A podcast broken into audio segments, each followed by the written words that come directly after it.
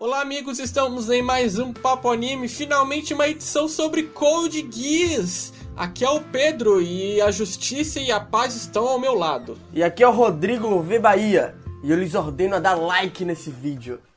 Era like ou vi até o final? Tanto faz, ficou legal. Eu acho. Tá, tá, tá, tá ótimo, ficou bom. Vamos lá, esse é o nosso papo anime sobre Code Geass depois de muito tempo, cara. Olha há quanto tempo o nosso avatar aqui, o meu avatar é o Lurushi, do Rodrigo é o Ed, do Fumeto, que a gente também ainda não fez. Vai sair algum dia ainda. Mas finalmente, Code Geass. São né? quatro anos aí esperando, a galera pedindo. Pô, faz o papo anime do avatar de vocês aí, cara. A gente não fazia, agora a gente tá fazendo aqui o do Code Geass R1. Futuramente vai fazer da R2 também.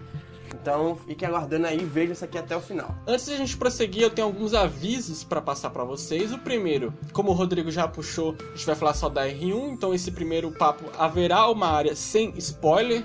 Então você não precisa ficar com medo, quando a gente for falar de spoiler, a gente vai avisar. O grosso a gente vai falar sem spoiler.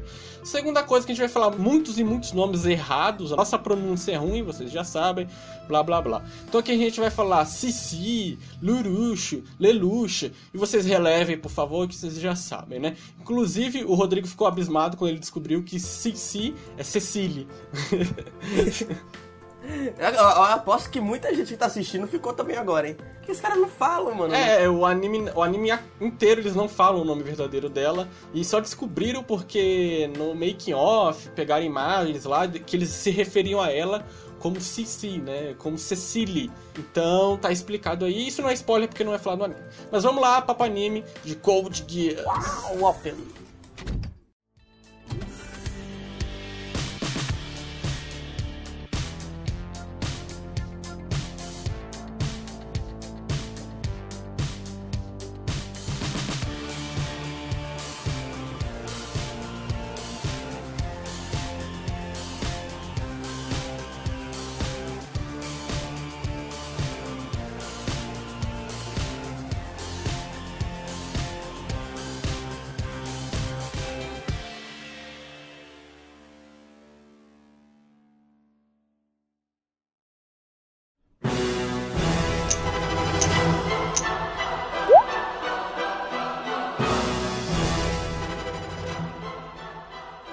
Code Geass vai se passar em um Japão pós-guerra com a Britânia, em que após algum tempo e batalha eles acabam perdendo até mesmo o nome, ganhando o título de Eleven. Alguns anos depois, um estudante acaba se envolvendo em um ataque terrorista pela libertação do Japão, e no meio de toda essa bagunça ele acaba se envolvendo com a misteriosa Cici, que acaba lhe dando o poder do Geass. Em tudo que ele fala se torna ordem, se torna absoluto, sendo impossível de ser negado. E a partir disso ele começa uma revolução para se vingar de Britânia. É interessante que no mundo de Code Geass, ele é diferente do nosso no quesito histórico, obviamente, como vocês perceberam, porque houve oscilações em certos períodos históricos. Um certo acontecimento foi X ao invés de ser Y, como na nossa realidade. Isso, em parte, também pela influência do Geass, que é um, esse poder que o Lurush tem. Então, no mundo de Code Geass, acho que tem várias mudanças, pequenas mudanças e tal, mas a, a mais significante pra gente abordar aqui no papo foi a que Napoleão venceu a Batalha de Trafalgar. Se vocês quiserem pesquisar direitinho aí na internet, vocês olhem como tá. Ele venceu os britânicos, ele conseguiu invadir as ilhas britânicas e ele conquistou toda, toda a Inglaterra e afins. E aí a corte britânica fugiu pros Estados Unidos, que na época era colônia do, dos britânicos. Aí você vai falar, ah, mas na, na época do Napoleão, os Estados Unidos já era independente. Na linha de Code Geass, os Estados Unidos não conseguiu ficar independente da Inglaterra e eles perderam a guerra de independência. Então lá o Império de Britânia se estabelece e eles começam a reestruturar o seu império dali. Então por isso que em Code Geass você tem quatro grandes superpotências. Você tem poucos países pequenos, poucos países independentes. A maioria são grandes blocos gigantes. Por essa, essa mudança histórica, o neocolonialismo ele ainda existe.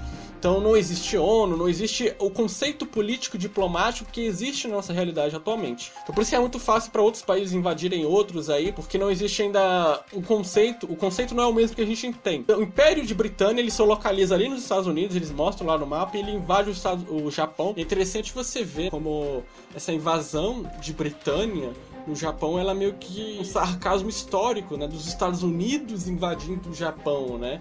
Os Estados Unidos impondo uma cultura, uma rendição incondicional para o Japão. E Britânia invadiu o Japão atrás de um recurso natural para a fabricação dos mechas dele, né? E, é, os Estados Unidos novamente ocupando o Japão, né? Acho que eu já vi isso antes.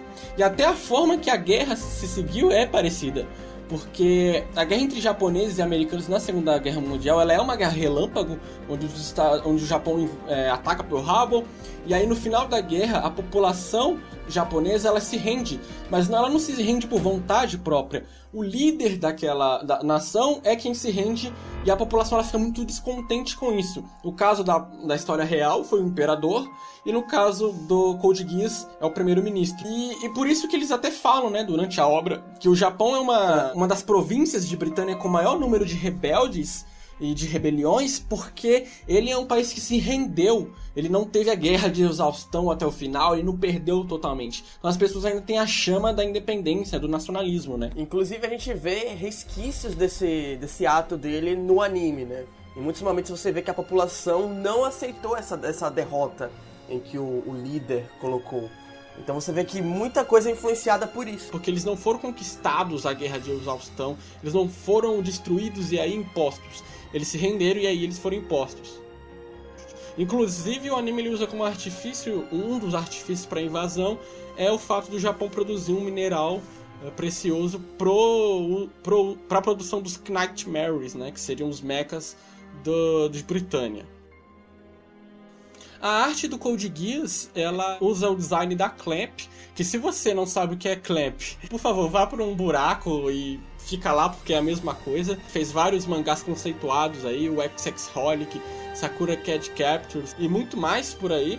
E eles fizeram o, a arte do Code Geass, então por isso que a gente tem aqueles, eh, aquelas pessoas que parecem bonecões, né? São todas esticadas. E ele tem até um, um tom de shoujo, digamos assim, ele é bem colorido. É, na verdade o, o Code Geass ele tem uma mistura de, de estilos, né? Vários momentos do anime você vê que tem shoujo, até um pouco de seinen, é, shonen, tudo junto ali no Code Geass. O mais bacana da arte também, eu vejo muita gente falar que não assiste Code Geass porque se sente incomodado pela arte, porque é ruim, é feia, é estranha em vários momentos você vê que aquela arte ela, ela influencia muito no movimento do personagem. A parte cênica, muito disso de, de artes cênicas no anime. O próprio Lelouch ele faz vários movimentos estranhos que, é obviamente, assim, várias pessoas vão estranhar, sim. Mas eu continuo apertando aquela tecla que se você tem um anime que é mecha, você precisa ter uma arte diferenciada. Principalmente se ele for ter muitas lutas e o foco foi exatamente esse.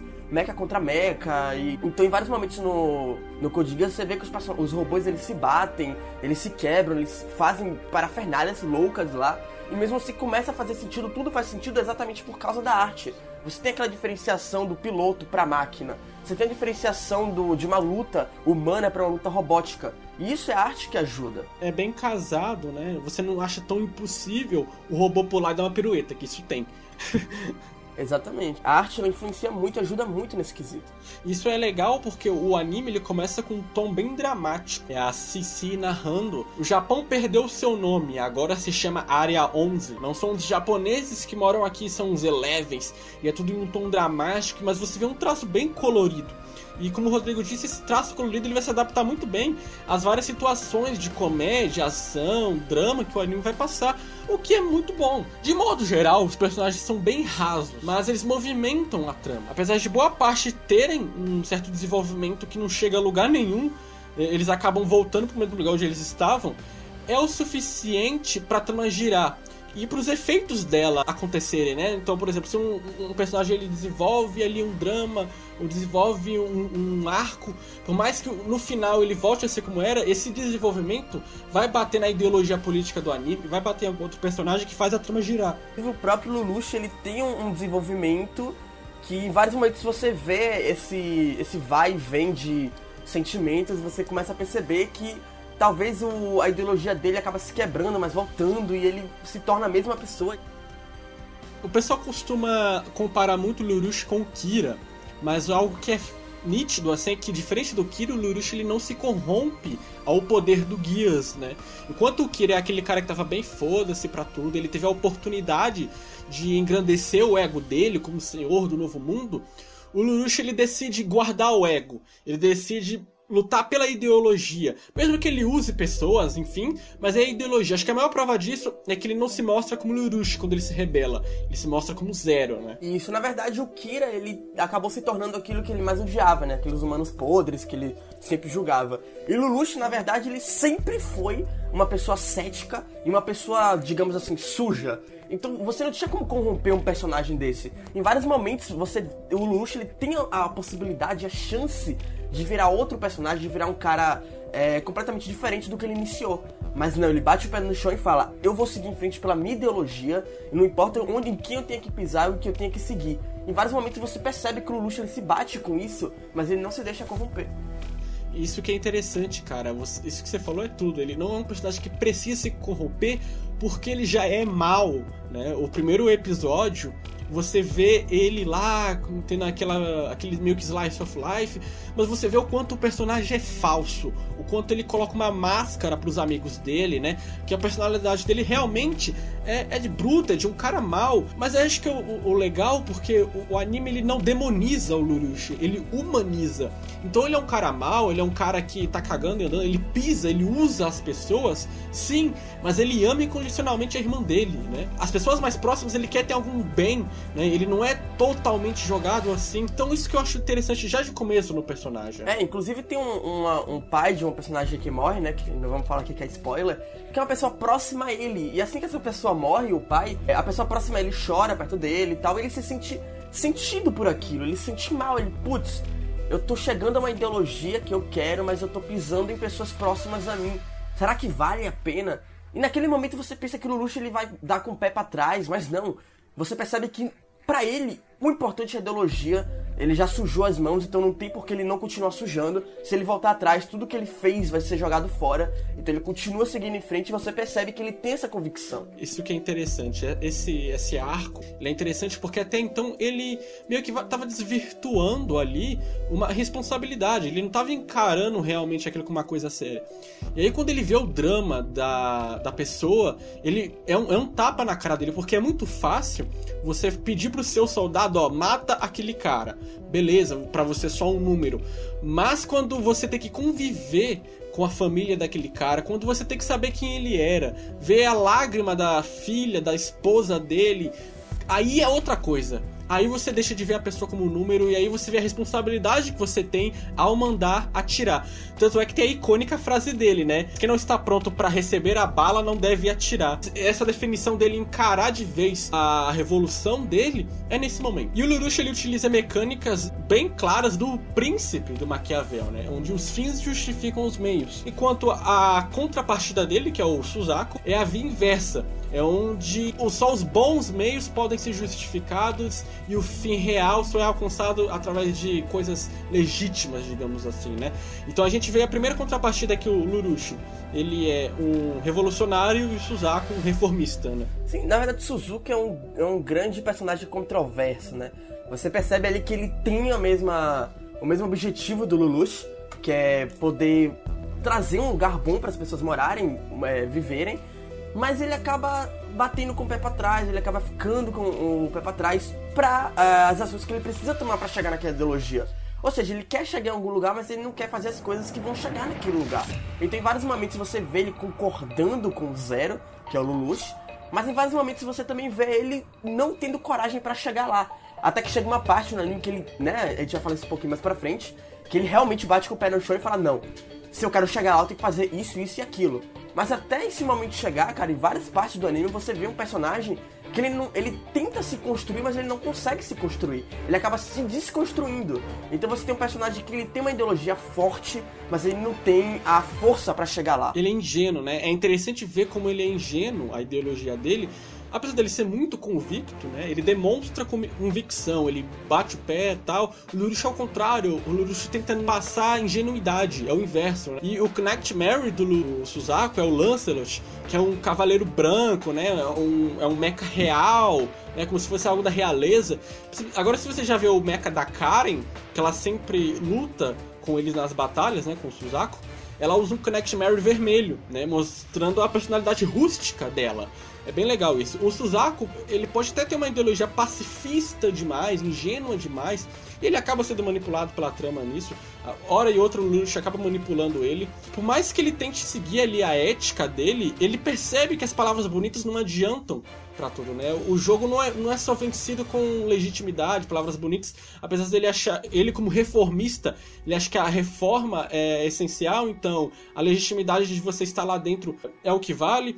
E aí que é interessante a primeira pauta política que Code Geass traz, porque no primeiro episódio, o governador lá de Britânia ali do Japão, ele manda massacrar um monte de civis. E aí ninguém fala nada, ele só tava fazendo, pô, ele tava fazendo pela segurança dos cidadãos de Britânia, né? Pela paz, não sei o quê. Agora, quando o Lurush ordena um assassinato em massa, às vezes até de militares, ele é o revoltoso, ele é o terrorista. Ele, né, é legal você ver isso porque na política não existe um vilão. Os dois lados fazem coisas ruins, os dois lados fazem coisas escrotas. A questão é quem vai ser mostrado ou não. E o Suzaku ele percebe isso, por isso que ele vai sendo desconstruído ao longo dos episódios, né? Mas como eu disse, é, eu sei que é ingênuo a ideologia dele, mas eu não vejo outra forma de contradizer o Lurush, né? Ser um antagonista do Lurush com uma ideologia que não fosse pacifista, mas que não fosse ingênua. Ser pacifista logo é meio ingênua, né? Então acho que é meio válido o Suzaku, né? Ele é como uma pessoa ingênua ali. É, na verdade é interessante você ver também um personagem que ele é muito ingênuo no início, mas ele acaba mostrando isso que você acabou de falar pra gente ao decorrer da trama. E tem vários momentos você percebe que, putz, o Suzaku ele é muito ingênuo, ele não consegue chegar onde ele quer, mas a própria trama, a própria, é, o próprio governo ali, né, de Britânia, é, por mais sujo que ele pareça, ele começa a mostrar pro personagem e começa a crescer o personagem. A gente começa a ver um personagem ali sendo construído junto com a trama, ao contrário do Lurushi, que ele já tem a sua convicção desde o início. Sim, sim, o, o ele tem que passar por uma série de coisas. É, é outro desenvolvimento, né? É outra coisa. E é legal como o papel dos dois pode se inverter, porque o Suzaku poderia muito bem ser o revoltoso contra a Britânia, já que ele é um japonês, né? Uma coisa que a gente não falou na sinopse, né? O, o Lurush, ele não ele odeia o pai dele e tal, que é o imperador de Britânia. Ele é, ele é um príncipe de Britânia, ele foi enviado lá pro Japão como barganha política e depois estoura a invasão de Britânia e eles, o pessoal lá, o pai dele cagou para ele, invadiram e eles até acham que ele tá morto. Então, o Suzaku ele tinha tudo para ser o revoltoso. E o Lurush, que é um príncipe de Britânia, não sei o que, ele tinha tudo para ser o reformista. Ele pode ter o trono de Britânia de forma legítima, porque ele é um filho, né, do, do cara. É, inclusive em Britânia é legal, né? Sempre tem uma guerra civil quando o imperador morre, para qual o filho vai ascender ao trono, mas enfim. E o anime faz uma inversão de papéis, então, com os dois, né? Um é japonês e quer é, mudar Britânia, que é o Império Estrangeiro, e o outro é do Império Estrangeiro, mas quer fazer a revolta tudo bem que ele não quer por ideologia, né? Ele não é um, ele não quer libertar o Japão, ele quer fazer a vingança dele, a vingança pessoal, que destruiu o pai dele. E o Japão é meio termo, o Japão tá no caminho, a libertação do Japão é, é o que ele tá usando para isso. E eu acho interessante que o Lelouch ele não é apenas um vigador. A partir do momento que o objetivo dele não é só destruir Britânia pelo passado que ele teve, mas destruir pelo presente, porque ele quer construir um mundo ideal para a irmã dele, né? Ele quer construir ele. Tudo bem, eu sei que é manjado pra caramba, a vingança dele é manjada pra caramba, é bem clichêzona, ah, minha mãe morreu, deu meu pai, mas funciona dentro da, do palco político da série. É mecanizado e vai pra frente. Agora, dentro da trama, a gente vê algumas coisas bizarras que são convenientes demais. A clássica é a porra da escola. Não, sempre tem que ter a escola, né? Aquele típico vou fazer a revolução de manhã e de tarde vou pra escola e ninguém nada nunca vai desconfiar de mim. Isso é muito chato, cara, porque a escola é um negócio que poderia ser bem aproveitado. Você percebe que, na verdade, o anime inteiro, basicamente, você pode pular as cenas da escola que você não vai perder nada da trama. Porque é só encheção de linguiça, romancezinho aqui e colar. Então não tem nada de muito interessante. É algo que você simplesmente jogou fora no anime. E é ruim porque os episódios de Code Geass eles têm um ritmo muito intenso, né? De acontecimentos. Que a escola beira um slice of life. É, é inclusive até os momentos que o anime ele tenta dar uma pausa desse ritmo frenético. É olhando pra escola. Mas aí você acaba se sentindo muito chato, né? É um contraste muito intenso, porque um, é o Lurush falando no telefone, ó, oh, vamos planejar um atentado, hein? E aí ele desliga, ô, oh, pega meu estojo aí, isso, é, isso é tosco, sabe? Isso acaba perdendo um pouco a credibilidade dos protagonistes ali como pessoas fundamentais para aquele palco político. Eu sei que é uma trama voltada para adolescentes, né? E talvez por, por essa, ela dar essa volta gigante, ele ser um, um battle shonen, ele tem um, alguns conceitos cenas, ele tem comédia, drama. isso foi uma das razões dele ter sido um anime que fez tanto sucesso. Mas não deixa de tirar um pouco o crédito dos personagens. E como o Rodrigo falou, é muito chato. Outra coisa que é muito conveniente são os gadgets dele, né? Por exemplo, o Urushi, da onde ele tirou aquele capacete super maneiro dele? Não, capacete maneiro, tecnológico, abre só a parada do olho, é um negócio muito louco. Num episódio ele tá lá, né, se envolvendo num ataque terrorista, e no outro ele tá com um capacete, uma roupa loucona. É umas coisas muito loucas que aparecem. Posteriormente acontecem outras coisas também que a gente não pode falar nessa área. Mas é o tipo de coisa que você para e pensa, putz, como? É, dá pra você relevar, né? Não a questão da escola, mas a questão dos gadgets, né? Dá pra você relevar, mas você vê que é conveniente demais aquela coisa, aquilo aparecer, né? Mas tudo bem. Isso a gente releva a escola não, a escola é ruim, é muito chato, poderia ser desnecessário ou ser melhor usada. Tinha como ser melhor usada a escola. E, cara, a gente tem muitos personagens, não dá pra falar de todos, mas eu acho muito interessante como a Karen, ela aceita ser usada pelo Zero, porque eu acho que ali a demonstração, ela tá ali representando todos os rebeldes que estão sem esperança, sabe? E encontra uma pessoa para acreditar fielmente, não porque o cara fala bem, não, mas porque o cara consegue resultados. Então ela fala, eu me entrego, eu te obedeço. É interessante como a Karen, ela é. Várias, na verdade, no anime inteiro você percebe que o Lelouch ele trata o campo de batalha como um jogo de xadrez. E a Karen, ela é o típico peão que sabe que se ele seguir o seu, o seu líder, ele vai chegar a um ponto. Ela sabe que ela quer aquele objetivo, mas ela não vai conseguir sozinha. E para isso ela precisa de um líder que ajude ela a chegar lá. E a Karen é exatamente esse exemplo, porque ela consegue é, ter a determinação e a coragem para seguir o cara, mesmo que seja morrer por ele, a ponto de conseguir o objetivo que ela quer. E eu acho que o fato dela ser rasa, aí acho que dá pra gente relevar. Porque ela é um soldado real nesse sentido de eu vou me entregar, sabe? Eu, eu desisto disso. Aquele draminha com a mãe dela, não, não. Aquilo ali é outra coisa. ali, ali é muito ruim mesmo. Mas dela se entregar é interessante. Ela representa bem o, todos os cavaleiros negros ali, né? Outros dois personagens que eu acho que são bem interessantes, mas são pouco relevantes na trama, é o Og, aquela namoradinha dele, né? Que eles acabam. Também é conveniente demais ela perder a memória e os dois se encontrarem, não sei o quê. Mas eles têm uma vida fora a rebelião. Isso eu acho legal de ver durante a trama, né? É interessante você ver que mesmo os soldados eles têm uma vida fora daquilo, né? E você vê isso muito bem no Og, ele se apaixona, ele quer ter a garota para ele. E você vê que até mesmo um soldado tem sentimentos, ele não tá indo só pra guerra matar e seguir o seu líder. Ele, tem uma, ele quer ter uma família, ele quer é, chegar ao objetivo, mas ele quer ter uma vida pós objetivo. Vamos chegar ao grande forte de Code Geass, que é a trama. Eu acho simplesmente incrível a forma que o anime casa a ambição pessoal do personagem, que a gente já disse que é meio clichê, mas funciona, e os acontecimentos políticos que tem ao redor do mundo. Então, o grande ar do Code Geass, o grande ouro dele, é você ver o Lurushi com o poder do Geass tendo que fazer as trambicagens políticas dele para enfrentar a Britânia, que é um império mega foda que controla um terço do mundo, né? Um poder militar imensurável. E ele tem que fazer esses artifícios, porque não é fácil. Né? O Guias é só um atalho para ele, né? É aquilo que a gente já até conversou que o Lurush ele já era um personagem pronto. Ele já tinha uma vingança contra a Britânia, ele já tinha aquela ideologia, ele já era falso, ele já era mal. O Guias foi a conveniência que chegou no colo dele, ele falou: "Poxa, agora eu posso adiantar os planos e posso facilitar". É, um personagem que ele já tinha esses planos e o guia só deu um pulo ali de alguns anos, mas ele já pretendia fazer esse tipo de coisa. Então você tem um personagem que ele, a inteligência dele não veio literalmente do nada, ou ah, peguei meu guia, vou fazer uma revolução. Ele já estava planejando aquilo, e junto com a inteligência dele, ele conseguiu chegar mais longe com o guias, ele conseguiu adiantar isso.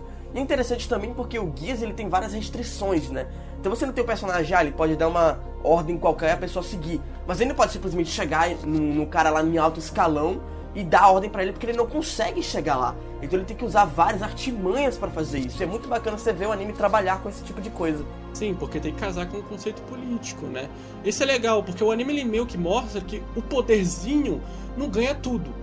Você tem que ter o jogo de xadrez político que, que o Lurush consegue estabelecer. E isso, cara, é o pronato do anime, assim. É, é foda você acompanhar episódio por episódio esperando o plot twist político. E o, o Lelouch tem um papel fundamental nisso. Por isso que eu falei lá atrás que por mais que ele, ele seja um personagem meio raso, ele funciona muito bem. Porque o papel político sem o Lelouch não funciona, cara. Ele é o cara que, né, vai movimentar tudo ali. A perspectiva política de Code Geass chama muito a atenção. Como a, a questão econômica também. Tem até um discurso do imperador de Britânia que ele critica o socialismo na China e o bem-estar social na, da União Europeia, que são as outras duas superpotências. E ele diz que a, o futuro é, é, a competição, né, dando referência ao capitalismo. Então é legal você entender isso. A Britânia, ele é uma aristocracia ainda, né, nessa linha temporal do Code Geass, a aristocracia ainda reside, e lá é full capitalismo, né? Tanto é que quando o imperador morre, sempre tem uma guerra civil entre os filhos do imperador para ver quem assume o trono. É um negócio tenso, assim, né? É, na verdade, Britânia é o capitalismo puro, né? Aquele capitalismo bruto, em que você tem o mais forte contra o mais fraco. Tem vários momentos no anime você vê que um cara rico tá batendo no Eleven lá, e o Eleven tá simplesmente aceitando porque ele sabe que ele é, ele é abaixo daquele cara. Por mais que um cara seja um rico, um forte ou um gordo, o Eleven seja um forte que levante e dê um soco nele e ele caia, ele já aceitou que ele é rebaixado, ele já aceitou que ele não merece estar tá no mesmo patamar que aquilo. Então nesse momento a gente percebe que o Britânia é realmente aquele capitalismo forte, né? O, que impera no. O aristocrata, né? Pra não ficar muito pejorativo. Exatamente, exatamente. É, é, legal isso, cara, porque pra gente nem tanto, mas pro japonês é muito humilhante essa questão de, né, você ter que se render você ter que engolir o orgulho, né? Então, pra gente não tem esse peso todo, mas é, essa cena de humilhação do Japão rendido, do Japão submisso, é mega humilhante pra uma sociedade japonesa. Britânia, cara, Britânia o negócio é tenso, porque você pensa assim, você mora em um país e controla um terço do, da porra do planeta. E o líder desse país chega lá em rede internacional e fala um, um discurso falando assim: o mais forte sobrevive. O cara cita Darwin pra falar de desigualdade social, cara. Você tem noção disso? o cara é. Deus. Uh, o Lurush, ele tem, durante a trama, algumas pessoas que fazem contrapartida ideológica nele, né? Uma é o Suzaku, só que o Suzaku é meio fraco no começo. Ele vai ser uma contrapartida ideológica muito mais na R2. Mas a gente tem a Cornélia, que é uma boa personagem, dentro do limite dela que ela faz uma contrapartida militar para ele, né? Inclusive, no começo do anime, é, é, quando ele entra ele meio que pseudo perde uma batalha para ela, ele entende que tem que mudar os conceitos de batalha, que ele não dá para ele vencer só no militarismo, ele tem que vencer também no jogo político. Sim, ele entende também que Naquele momento, ele entende que só porque ele é inteligente as pessoas não vão seguir ele. Então ele precisa realmente de soldados aptos para morrer por ele. Naquela batalha ali contra Cornélia, ele percebe que ele precisa de um exército forte. Ele não precisa só da inteligência. Ele perdeu na inteligência com a Cornélia, irmã dele. Porque ela tem tão, é tão inteligente quanto ele. Sim, ela é uma estrategista militar. É a partir desse momento que ele vê que ele pode brincar com o nacionalismo japonês, essa questão da humilhação. E aí que ele consegue realmente engajar bons soldados. Galera, terminamos aqui a área sem spoiler. Bom, se você ainda não viu a primeira temporada de Code Geass, pula pro tempo que tá aí na tela pra vocês pularem spoiler. Se já viu, fica aqui com a gente. Vamos lá.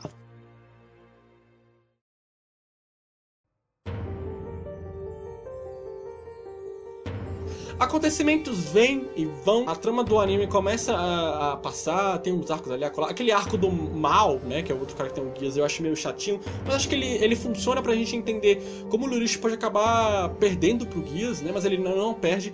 Pra você ver como o personagem é filha da puta, né? Acho que essa é a prova da má índole do Lurish. Ele é um cara que é, é, é, tão, é tão ferrenho, sabe? É tão difícil, ele é tão mal, ele é, ele é tão de índole forte que ele não consegue perder pro guias. Tal, e aí ele, é, ele literalmente perde estrategicamente para Eufi, né? Que ela decide, vamos criar um Japão. Aqui. É, ele, ela decide criar, a Eufi é irmã dele, né? E ela decide criar um, um Japão ali é, para onde os Elevens teriam seu nome de volta. E ele literalmente perde a batalha contra ela, porque se ele luta contra aquilo, ele passa a ser o vilão da história. E se ele vai a favor, ele literalmente não tem por que continuar existindo ali com a, a, os Cavaleiros Negros. Então, a única estratégia que ele consegue bolar é fazer com que ela faça alguma coisa de errado para que ele tenha razão. E aí a gente tem o maior, a maior inconveniência do anime, né? Que é quando o Guias resolve falhar numa hora que ele não quer, e ele fala também uma coisa nada a ver, numa hora aleatória, em que ele manda ela matar os japoneses. Então é o tipo de coisa que você para pra ver, putz, por que isso aconteceu agora, né?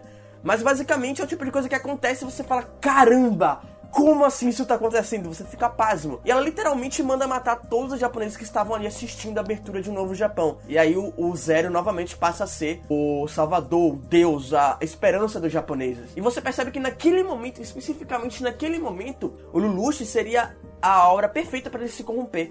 Mas ele, ele literalmente para e pensa, não, já que estamos aqui, vamos aproveitar a situação. É minha irmã, amei ela, mas não tem jeito. Vamos fazer ela virar vilã. E a garota que literalmente seria a rainha, né? A, a deusa a, do Japão, a salvadora, ela passa a ser a maior vilã que o Japão já teve. A gente poderia falar, ah, não seria mais fácil, ao invés de criar uma conveniência, ele já não poderia chegar lá, bolar uma estratégia e ordenar que ela mate os japoneses? Mas se ele tivesse feito isso, era uma prova que ele estava se corrompendo ao poder, porque ela venceu ele ideologicamente. Então se ele quisesse continuar aquilo pra frente, ele não estava lutando pela ideologia, ele não estava lutando pelo mundo melhor pra Nunali. Ele estava corrompido pelo Gears e ele queria ir pra frente com aquela matança, etc. Né? Foi uma conveniência muito fácil? ok, foi, mas funcionou dentro da obra. Chocante o genocídio que ela faz ali, e aí você vê como ele é filha da puta, né?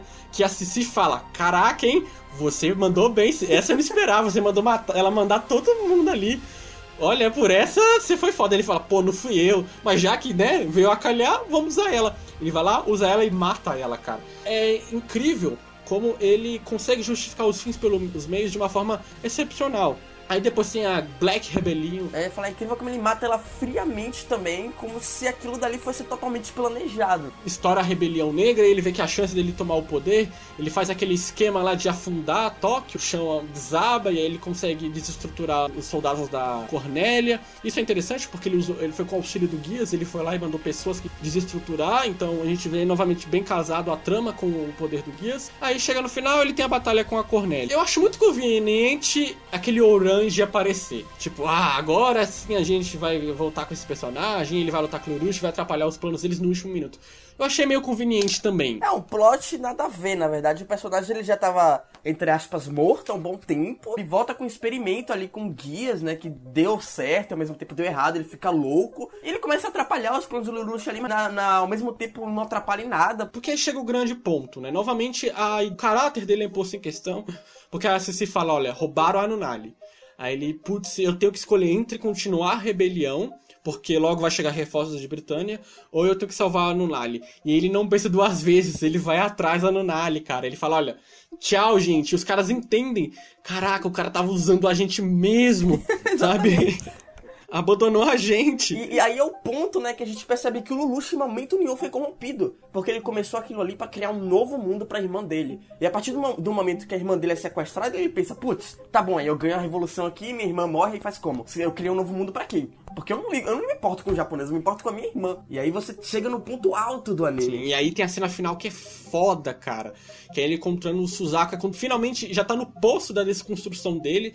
E o, o Suzaku entende que não é bem ingênuo, assim, não é assim, ah, vamos só por formas legítimas. Vamos usar um pouco de trapaça, assim. E aí os dois apontam a arma. Ele, ele tenta manipular o Suzaku e eu acho legal como o Suzaku fala, corta ele, sabe? Tipo, acabou isso aqui, não tem mais. E aí a Karen aparece e a Karen ela é tão marionete que ela não sabe o que fazer e ela vai embora, né? É foda, é simplesmente incrível. E eu tenho dó de quem acompanhava o Code Geass semanalmente teve que esperar um ano e meio para ver a continuação daquela cena, cara. Não, pior não é isso, né? Você vê o primeiro episódio da R2 e não tem nada a ver, é um negócio louco. Então, assim, fechando com os guias aqui, cara, eu acho o anime excepcional. Ele tem conceitos políticos que compram já a obra, então por isso você já tem que ver. Os personagens eles não são complexos, mas eles funcionam dentro da trama, eles conseguem caprichar toda a trama, a trama gira graças a eles. E isso eu acho que é o suficiente para comprar o um anime para mim. Vocês podem analisar todos os conceitos que a gente falou aqui, avaliar ou não. Para mim, Code Geass é um anime completo, né? Ele tem comédia, ação, estratégia, ele tem tudo. Então, basicamente, é um anime que qualquer um pode assistir independente do seu gosto. Apesar de que eu entendo que algumas pessoas não gostem de mecha e de, da arte do Code Geass. Mas fora isso, em questão de conteúdo, ele é completamente perfeito. Ele tem seus defeitos sim, mas não estraga completamente a obra. A gente, nosso maior contra talvez seja a escola, mas que dá para relevar tranquilo, na nossa opinião.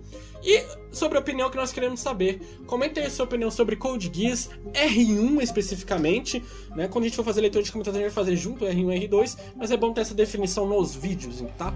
Então comentem aí. Tem gente que acha a R1 muito apressado, tem gente que acha a R2 muito apressado.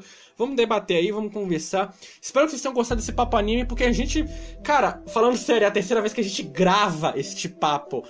Detalhe, não é que a gente tenta gravar, é que a gente grava tudo, do zero até o final. O pior é que gravar um papo anime não é esses 20 minutos que vocês estão vendo aí, não. É um processo muito longo. A gente gravou três vezes. Literalmente chegou até o final do papo três vezes. Então é, é, um like merecido, por favor. Por favor. E claro, é Code Geass, galera. Então esperem a segunda parte sobre a R2. Espero que vocês tenham gostado desse vídeo. Até a próxima. Tchau!